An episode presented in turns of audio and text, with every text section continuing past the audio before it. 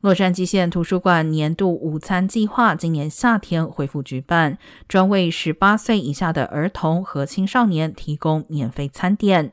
该项免费午餐计划没有家庭收入的限制，父母或看护人，并且可以代表孩童领取食物。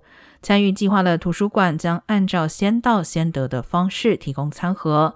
参与的图书馆包括艾尔蒙蒂、拉蓬蒂、南惠提尔、鲍德温公园、蒙蒂贝罗等分馆。实际派发时间每个分馆有所不同，详情可以上洛县图书馆官网查询。